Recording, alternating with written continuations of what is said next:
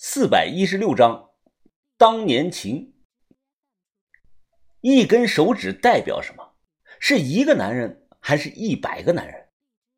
正确答案是：楚原只跟一个男的上过床，还是他在读初中的时候，那也是他的初恋。到地方了，下车吧。楚原下车后，转头看着我：“喂，我们以后还能再见面吗？”哦。看缘分吧，有缘自然可能再见了。我笑着回答。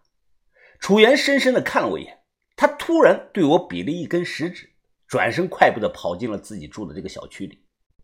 于哥笑着问我：“呵呵，云峰啊，你觉得这个丫头以后会走上正路还是歪路呢？”管他呢，咱们也不是他爹，也不是他妈的，他以后走什么道，看他自己了。怕夜长梦多，随后我们连夜开车离开了永州。回去后，我把事儿说给了把头，把头难得的称赞了我一次，夸我做事学聪明了。把头，那咱们下一步呢？有什么好计划呀？把头想了想，呃，云峰啊，凡事切勿操之过急呀，就好比种庄稼，急不得。我们已经撒下了种子，上好了化肥，剩下的就是顺应天气时节的规律。等庄稼长熟了，自然有人记得收庄稼。啊，有道理。其实我根本没听懂。啊，对了，把头，差点都忘了，这是我给你带的茶叶，你尝尝，看看好不好喝。哈哈哈哈！知道我平常好这口。云峰，你有心了。泡好以后，把头浅尝了一口，他咂了咂嘴，嗯，不错，这个茶得大几百块钱一斤吧？大几百？把头，你再喝一口，仔细的品尝一下。把头又喝了一口，皱了皱眉头，呃，难道上千块钱一斤？你买贵了呀，云峰。宛如晴天霹雳呀！我是个半吊子，把头是品茶的高手。他说贵了，那就一定的贵了。我面露尴尬呀，呃呃，把头，呃，稍微贵点也没事呃，咱们自己喝的，好喝就行。豆芽仔也跑过来品尝了一口，他咂了咂嘴，哎，疯子，你真他妈是几千块钱一斤买的呀？哎，你真他妈舍得花呀？这个茶。六块钱一斤，我都嫌贵啊！你懂个球啊你！我怒声的说他，鸭仔，人没有格局可不行啊！你这辈子也就这点出息了。嘿，你管我呀，疯子！我省下的钱，我高兴，我省一块钱都能高兴一天呢。我这叫兜里有余粮，心里不慌。豆芽仔歪了歪嘴，阴阳怪气的又说道：“哼，咱也不知道上次谁说的。”你存款怎么比我多那么多呀？哼！我立即动身去打豆芽仔，豆芽仔转身就跑，正追着豆芽仔满屋跑呢。突然，我兜里的手机响了，是家里打来的。我指了指豆芽仔，意思啊让他等着。随即我接了电话。哦，奶奶啊，啊，怎么了你？我奶在电话中大声的说道：“怎么了，小峰啊？”我没事儿就不能给你打个电话了啊？我问你，你什么时候交的女朋友啊？这么大的事儿，你都从来没给我提过。女女朋友？哪个女朋友啊？小兔崽子，还哪个女朋友呢？你到底瞒着我交了几个女朋友啊？现在人都找到咱家里来了啊！我人没反应过来。我乃语气啊有些生气，人现在就在咱家院子呢，啊，你自己跟人讲吧。过了两分钟，电话那头传来道好听的女声：“喂，这个声音啊听起来很是陌生。哦，你谁啊？找错门了吧？我不认识你啊！你跑我家去干什么去了？哎，你赶紧走吧，别吓着我奶了。”那头沉默了两秒钟。你忘了我的声音，但我始终忘不了你的声音。云峰，你过得还好吗？你到底是？话说到一半，我逐渐的张大了嘴。李李李静，你是不是顺德的李静啊？是我。我一听，举着电话，整个人是呆若木鸡。这一切太突然了，突然到让我事先没有任何的心理准备。云峰，马上五年了，答应你的五年之约，我一直记得呢，我没有忘。还有你那五万块钱，现在。我来履约了，我心中是百感交集啊，感觉有千言万语要说，但又一句话也说不出口。我就觉得电话那头的那个女孩好陌生。当年在顺德的拱桥下，李静和我的确有一个五年之约。那年我才十六岁，我借给他那五万块钱，是我跪着求把头求来的。现在物是人非。我变化很大，不知道李静变化大不大。只听电话中李静声音非常的温柔：“我这次来是为了见你，特意跟领导请了一个礼拜的假。你能回来一下吗？钱我攒够了，我想当着面把这五万块钱还给你。”哦，这个，我我我太远了，我可能回不去啊。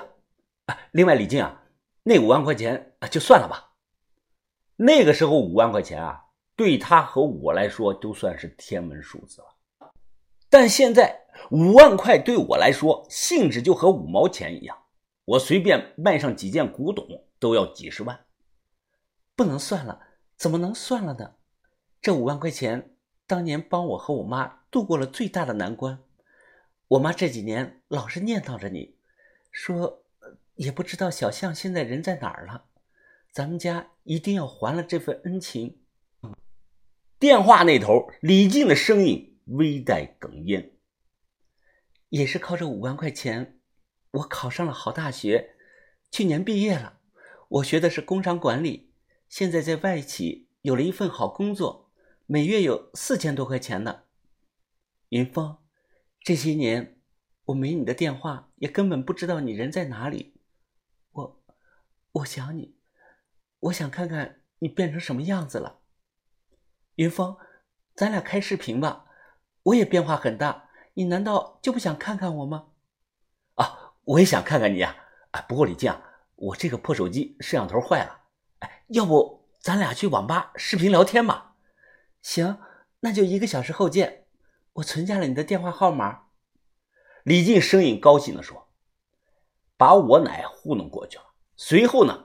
我手忙脚乱的去洗澡、刷牙、刮胡子、换衣服，照着镜子修了头发，还借了这个小轩的增白洗面奶。